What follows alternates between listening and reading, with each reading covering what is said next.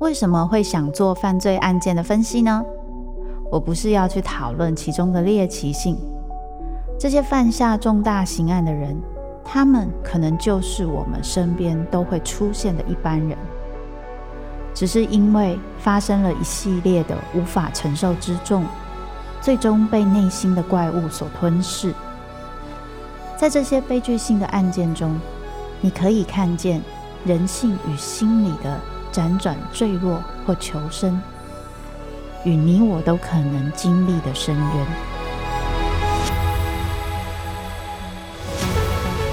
我是周慕姿，我的全新订阅节目《周慕姿读犯罪脚本》，被恶魔追逐的人，带你从心理学的角度探索人性的黑暗面。以及他们内心始终没说出口的挣扎。现在就到 Apple Podcast 以及静好听，搜寻周慕之读犯罪脚本，被恶魔追逐的人。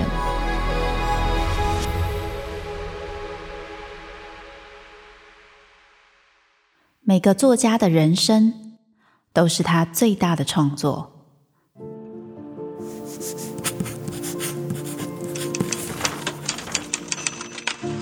周慕之陪你细读他们的灵魂脚本，凝视那些没有说出口的伤痕。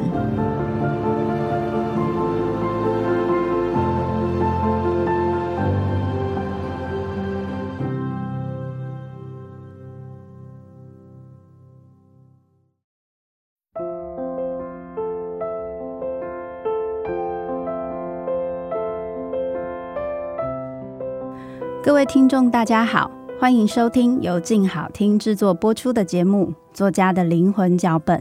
周木姿陪你读那些作家没有说出口的伤。我是主持人周木姿。今天啊，要跟大家聊的是王尔德。那因为王尔德呢，我对他的感觉也蛮深的，也做了一些准备，所以王尔德呢，我们一样会分上下集去跟大家分享他的作品，还有他的生平。关于王尔德呢，我不知道大家对他的印象是什么。有些人对他的印象可能是他就是一个传说中的干话王，有些人会讲说是心灵鸡汤的开创者之类的，因为他常常会讲出一些让大家觉得很有感觉的话。那如果你没听过的话，我来随便念几句。例如说，有一句话叫做“年轻的时候，我以为钱就是一切，现在老了才知道。”确实如此。好，有没有感觉很像文青哥哈？然后还有就是，我认为上帝造人有点过估了自己的能力。还有，结婚是想象战胜了理智，再婚是希望战胜了经验。然后还有一个，一个人只有不付账单，才能期望生活在商家的记忆中。好，有没有觉得他真的是很会讲一些让人家感觉非常的有趣的一些话？不过，他的有名的地方就是除了他的才华洋溢，以及传说中的英国社交干话王之外哦，他在最有名，也就是最出名的那个时候，因为同性恋情的关系犯了罪。那那个时候的英国，同性恋是犯罪的，是会被抓去关的。因为这样子呢，被抓去牢狱里面关了一段时间。那在那个时候，他写出了。《深渊书简》等一些让人感觉到看了非常感动的作品。那时候书里面有一句话叫做：“我们都活在阴沟里，但仍有人仰望星空。”这都是会让我们听了觉得很有感觉的话。我自己对王尔德的印象，其实就是从王尔德童话开始。那个是我小时候印象非常深刻的一个作品。那时候最喜欢的作品其实是。夜莺跟玫瑰的故事，故事大概是这个样子：就是有个年轻人，他喜欢一个很漂亮的女生。那个女生因为有非常多的追求者，他就跟他说：“嗯，我希望有一朵像鲜血一样美的玫瑰。”那那个年轻人觉得啊，他很穷，他要怎么样可以得到一个这样的玫瑰呢？四周的玫瑰园可能都只有白色的玫瑰。结果有一个夜莺就听到了这件事情。那这个夜莺呢，他听到这个男孩的喃喃自语，他非常的向往这个男孩说的那个爱情。所以这个夜莺就决定要帮他去寻找这一朵玫瑰。于是他找到之后，这个玫瑰告诉他，因为他冻住了，所以必须要用夜莺的鲜血来让他冻住的地方可以变好，那然后他才可以生出红色的玫瑰。所以夜莺最后奉献他的生命，去让这一朵鲜红色的玫瑰可以成真，然后送给了这一个男孩子。结果这个男孩子很开心，他就立刻拿了这一朵玫瑰去送给他喜欢的那个女孩。那个女孩就觉得天哪，这玫瑰真的是很糟糕。她觉得钱啊等等那些东西更棒，所以她嫌弃了这个玫瑰。然后这个男孩子就说：“爱情算什么？还不如念书好，知识是真的嘛。”所以他后来就把这个玫瑰像弃若敝屣一样就丢在地上了。看到这个结尾的时候，我的心情很复杂。这个爱情好像是夜莺他的向往，所以他献出了他的生命。可是最后他献出生命的这朵玫瑰，却好像垃圾一样被丢掉了。那对这个夜莺来说，这算什么呢？有些人可能会有跟我当初第一次读这个故事的感觉，就是觉得哇，夜莺好像是为了一个好无谓的东西给牺牲，他牺牲的生命好像一点意义都没有。不过我后来在看了王尔德的生平的时候，我在看了这个故事，因为王尔德童话其实算是王尔德他说给他孩子听的床边故事。而我认为这一个作品其实是最接近王尔德的内心的，就去掉了他的那些做作啊、虚伪啊，让人家觉得他很棒啊的这个部分。我觉得可能是最接近他真实的需求跟向往。我在看这个故事的时候，就更深的感觉，对于王尔德来说，也许夜莺他是幸福的，因为他献出的生命，他是献给了一个他所向往的一个爱情。在他死掉的时候，他觉得他是为了一个很有意义的东西而死。这个部分后来别人觉得这个东西是没有用的啊，或别人的这些想法对夜莺其实没有影响，因为他在乎的就是那个爱情的感觉，然后他献给的是爱情。所以我就在想，这对王尔德来说或许是很有意义的。那在读王尔德的作品，不管是刚刚说的王尔德童话。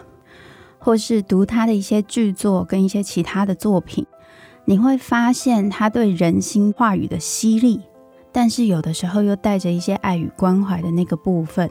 善于观察人的不管是行为或是黑暗面等等，都会让人觉得他的才华对人心的一些透彻，还有他那些文字的华丽华美等等，让人觉得非常吸引。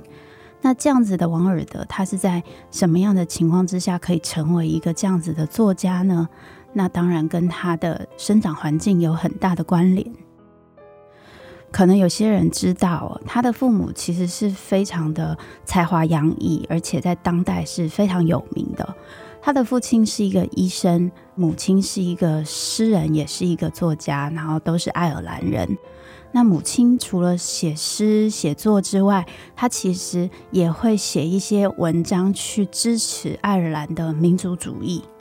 所以在那个时候呢，她妈妈在文人界是非常的有名的，也不是很怕事，有点像左派青年的那种感觉。然后他爸爸呢是医生，可是他爸爸不是只是医生而已，他爸爸还会写很多的作品，而且他爸爸曾经为了要搜集一些民间传说等等，然后去了很多地方做了很多搜集，也做了一个爱尔兰的像是人口普查的这一种事情。其实那时候他是为了医学相关的事情做这样的事，可是因为他这样子的付出呢，政府就给了他一个爵士的封号，所以他爸爸其实是一个爵士。那这么有名的两个人，然后又这么才华洋溢，身为他们的小孩，有的时候也不太容易吧。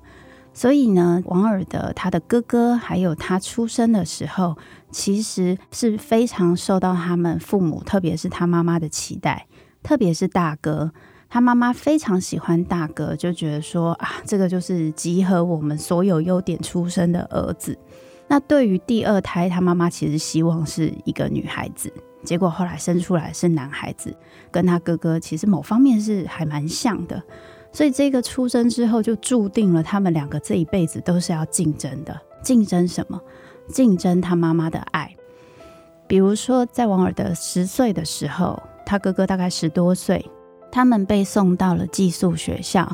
那个时候，寄宿学校因为都是男孩子，所以大家都不会洗衣服。所以大概每隔一个周末会把所有的脏衣服拿回家，父母帮他整理完，然后再把里面的脏衣服换掉，换成干净的衣服，然后再给他们一些食物。那他们会有一个大篮子装这些东西。所以每一个周末要从家里拿到那个大篮子，看到里面的东西，是很多孩子最期待的一刻，因为那个大篮子里所代表的就是父母对他们的爱跟照顾。那王尔德曾经写信给他的妈妈说，他收到了大篮子，然后他看到大篮子里面其实大部分的衣服都是哥哥的，只有两件是他的，但是那两件的颜色可能他没有那么喜欢，或是季节不对，他还不需要穿这个。但是他后面还是在描述着他对妈妈的爱，还有他最近的生活等等。所以从这个信件当中，你就会看到了，其实王尔德在那个时候就是一个很需要被父母照顾、注意的一个孩子。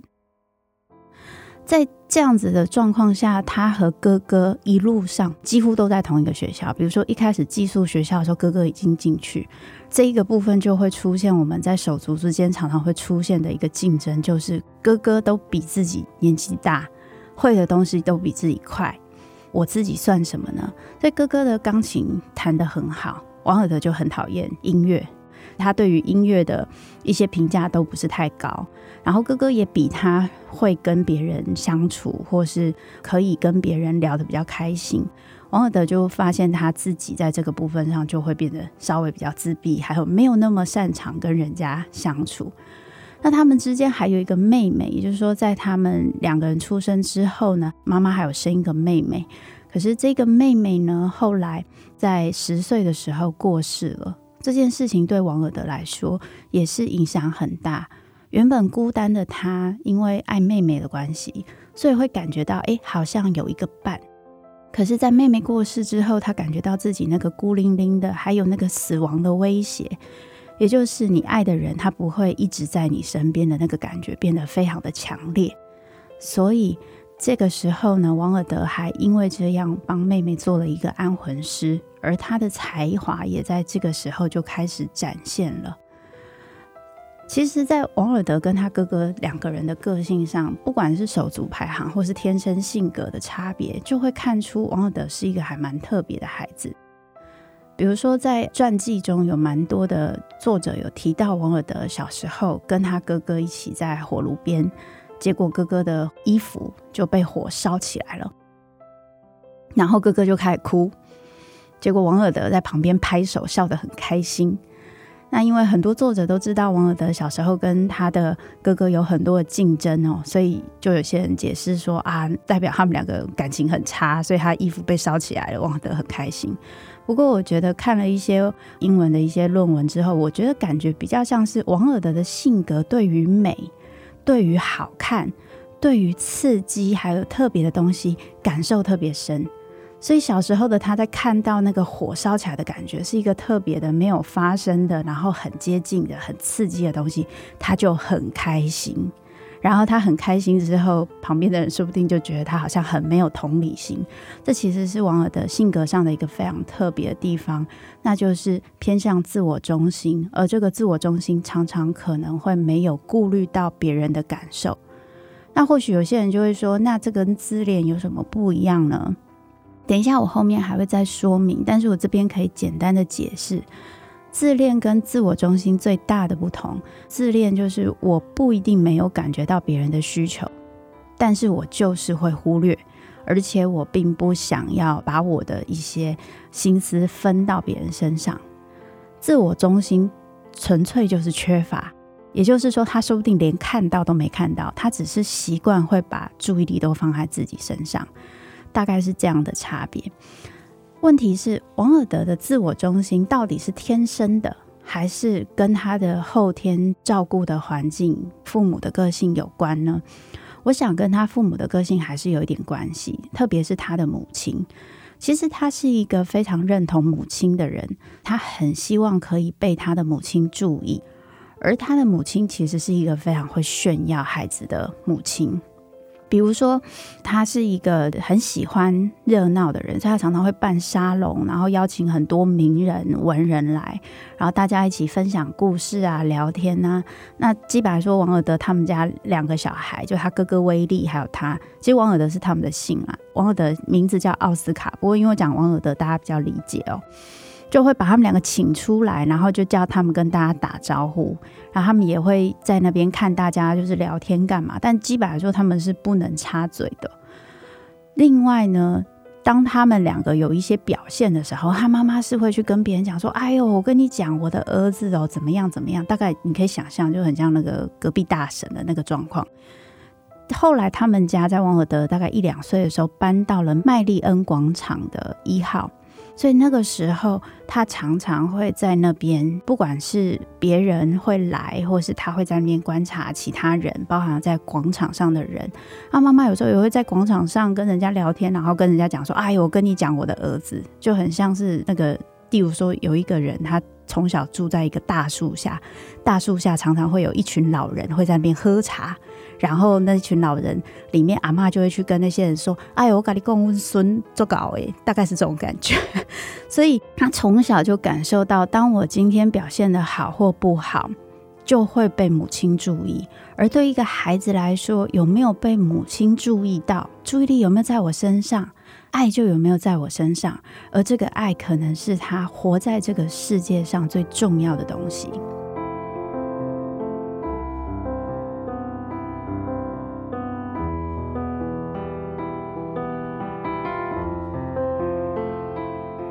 所以，我想这一个部分就已经开始营造了王尔德，甚至他的哥哥的性格，就是非常渴望被注意、被肯定，很希望自己是好的。但是，因为他的母亲是一个非常才华洋溢的人，他的父亲也是这样子的，他们到底有没有办法可以整个把注意力放在自己的才华，好好的努力，跟好好的做到自己想要的东西呢？这个部分我们后面会再聊到。那讲到母亲，就会讲到父亲。父亲也是一个才华洋溢的人。那他跟母亲的感情怎么样呢？因为他们两个都是才华洋溢的人，是不是其实还算是灵魂伴侣？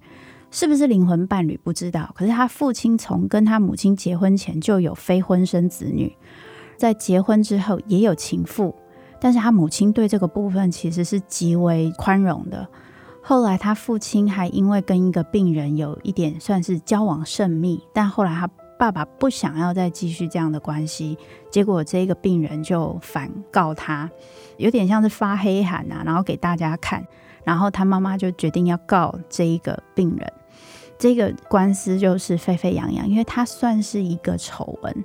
特别的地方是，去出庭的不是他爸爸，而是他妈妈。他妈妈针对这一个状况替他爸爸做一些辩解，他妈妈口才非常好。所以后来他的这一个辩解呢，虽然法庭还是判他们需要付钱给这一个病人，总之在那个时候有一些呃法庭的一些判断，可是大部分的人都认为应该是这一个病人他诬告王尔德的爸爸吧。可是也因为这一个官司原本在社交界算是还蛮活跃的，王尔德他爸爸威廉爵士就沉寂了下来。而有些人就会把这个官司呢比对到王尔德后来的官司，因为都是与丑闻跟性有关，而因为这个官司都使得他们的人生也许有一些变化。但是关于官司这件事情非常特别的地方是，我在想，对于王尔德来说，这个官司代表的意义是什么呢？因为不管如何，这个官司到最后，他们家还是算心理上胜利了。这个部分，他对于被别人知道这件事情，然后拿来讨论这件事情，他是怎么看？不管是王尔德或是他的母亲，其实都认为有名这件事情是非常重要的。也就是说，我一定要成为一个有名的人，就算没有好名声，恶名昭彰也可以。我最害怕的就是没有名气。王尔德从小就曾经讲过类似的话，所以这一个官司对于王尔德的影响，甚至我个人会怀疑，会不会让他对于有一个不好的名声，可能会对他造成的伤害，跟最后打了官司之后，可能会出现最坏的结果，就是要进牢，可能会有很糟糕的状况。这个部分呢，王尔德其实感觉是有点过度乐观的。那这当然跟他的自我中心，甚至有点像青少年会觉得自己无敌的这个部分有关哦。谈到了他父母之后，我们来谈他后来在寄宿学校的生活。后来虽然他哥哥一开始表现比较好，但是才华洋溢的王尔德，他还是用了一些方法去得到别人的注意。比如说，他很会读东西，他会速读，而且记性非常好，所以他会用过目不忘的能力，可能很快的读完一本书，然后跟别人讲说：“诶，这本书在讲什么？”去获得别人的注意跟别人的佩服。后来他的表现也越来越好，超越他哥哥，所以学校的校长就从本来注意他哥哥的表现，开始转而注意王尔德。所以在这个过程中，王尔德可能慢慢发现了，我可能不太擅长跟别人沟通，我可能不太擅长跟别人建立关系。可是我可以用我表现好，我可以用表现很特别，我甚至可以用我的口才、我的演讲去吸引别人注意，去让别人想要肯定我跟跟我建立关系。也就是说，对他来讲，被肯定、被注目，就等于我们的关系是建立的，我就会被爱。这个部分在这个时候已经开始有一些这样子想法的连接跟这样子的表现了。那王尔德他的性格其实是非常随性的，所以他喜欢的东西他就会念，他不喜欢的东西就不念。但是即使是这样，他后来还是拿到奖学金去念了有名的三一学院。后来他也很成功的拿到奖学金去念牛津哦。那那个时候哥哥已经去伦敦念了法律了。那念牛津的时候，其实是王尔德开始要发展的一段时间，因为他以前在念前面的三一学院的时候，因为那一些学校老师就是出现在他们家会跟他们家开趴的那些名人文人，就是我今天在客厅看到你，我明天就在学校课堂上看到你，一点趣味都没有。课堂讲的东西还一定会比聊天更无聊，大家都懂这件事情，所以他就觉得上课很无聊，于是去了牛津之后，就会遇到很多很厉害的人。对他来讲，其实是个刺激，也让他的生活变得可以更开放，因为他等于是离开家里了，所以整个人就是有点放飞的感觉。那个时候，他就开始学会用一些奇装异服，或是一些很特殊的评论，让人家印象深刻。这个时候，他就讲了一句话，呼应到我们前面说的。他说：“我想成为一个诗人、作家、剧作家，不论如何，我将会出名。如果不能出名，”我也要恶名昭彰，所以对他来说，出名这件事情真的非常重要。但是因为一直被肯定他才华的经验，大家都一直称赞他，也让他知道，对他来说出名或许不是太困难的事情。于是你会发现，王尔德从小到大的一个生长的一个过程，就是一个一直被注目，一直被肯定。或是别人要告诉他说，旁边有一个人哦，他很棒，因为他做得很好，所以他被肯定。你想得到爱，你就要跟他一样，就是他的哥哥。所以这其实养成了他非常自我中心的性格。这个自我中心，其实我们可以谈到一个很有名的理论，就是青少年自我中心，里面有四个重点：想象的观众、个人神话、假装愚蠢跟明显的伪善。所谓想象的观众，就是我随时随地都觉得有人在看我；个人神话就是我觉得坏事一定不会发生在我身上，我一定会非常的厉害。那种感觉就很像是我去飙车，我一定不会出车祸这种感觉。假装愚蠢就是我可能懂一些事情，但是我会假装我是无知的，我不知道。明显的伪善就是我可能有一些信念，然后我为了要让别人觉得我跟别人是不一样的，所以我会说：你看我很环保，我都自己带筷子，自己带杯子，可是我可能会随手丢垃圾这一种的。在讲到这一些青少年自我中心的理论的时候，你会发现去看王尔德的一些生平，会在里面看到一些相对应的部分。而这样子的状态，最明显的就是会有一点缺乏同理心，而且会需要强调自己。可是当你去读关于青少年自我中心的时候，你会发现一件事：父母的表现其实会对这个部分影响很大。也就是当父母很习惯炫耀，或是有点像把小孩当成自己的一个名牌包，然后需要让小孩表现得很好，去跟别人说的时候，孩子会非常渴望父母的关注，他甚至会去做一些奇怪的事情去吸引父母。然后因为要被肯定自己是聪明的、有才华的，所以努力这件事情很难看。因为靠努力才得到东西这件事情太逊了。王尔德也有这个习惯，就是我一定要看起来非常轻松。因为如果我是很努力才得到这个东西，就不优雅，就代表我不聪明。于是这一方面的自我中心跟自我膨胀就变得非常高。像阿德勒也有提到，父母在面对孩子的时候要。练习鼓励而不是称赞，因为当你过度称赞的时候，可能会使得这个孩子反而会有一种好像有一种优越的自卑感，就是其实我是自卑的，但是呢，我又觉得好像我自己一定要很厉害、很棒，我好像都跟别人不一样，有一种想象的感觉。好，讲到这里，如果之前有听过。呃，海明威的人有没有觉得他们两个人的生平跟他们的那个被养成有一点点类似的地方？的确有一些类似的地方，但还是会有一些差别。因为当王尔德的母亲非常需要炫耀他的孩子的时候，有时候孩子会更觉得不晓得危险在哪里。对他来说，要去努力，然后要做可能有一点肮脏的一些劳力活，才能走向成功的这个部分，是难看也不优雅的，所以他不太喜欢做这件事。在王尔德身上没有明显看到这件事的挫折，然后后期还是有，可是，在哥哥身上就有很明显的挫折，这个我们在下一集会提到。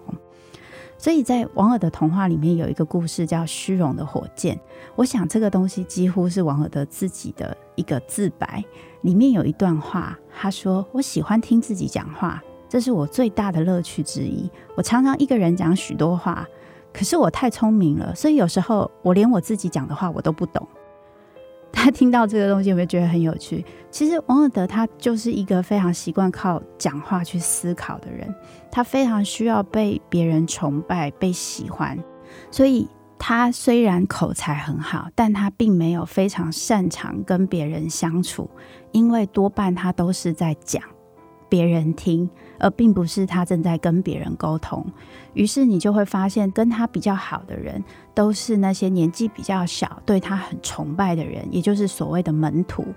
因为。当他跟这些人在一起的时候，他不用担心自己不够好，他永远都是可以是给予跟帮助他们的，而且他永远是被崇拜的。对他来讲，被崇拜这件事情非常重要。于是他其实会避开那些比他厉害，甚至跟他差不多厉害的人。他可能会跟他们有一些交情，但是不会跟他们有深入的交往。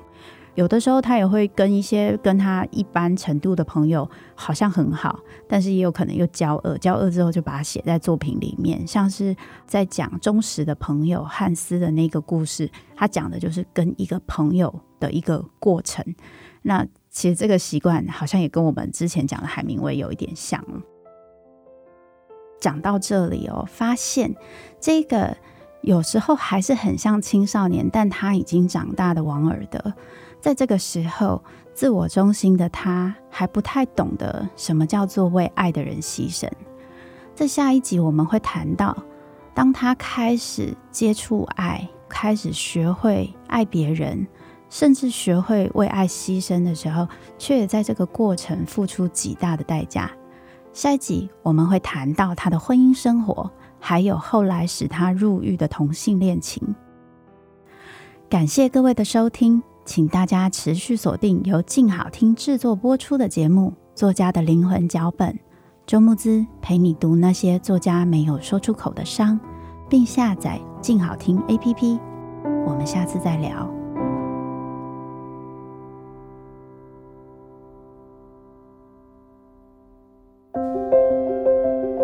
想听爱听，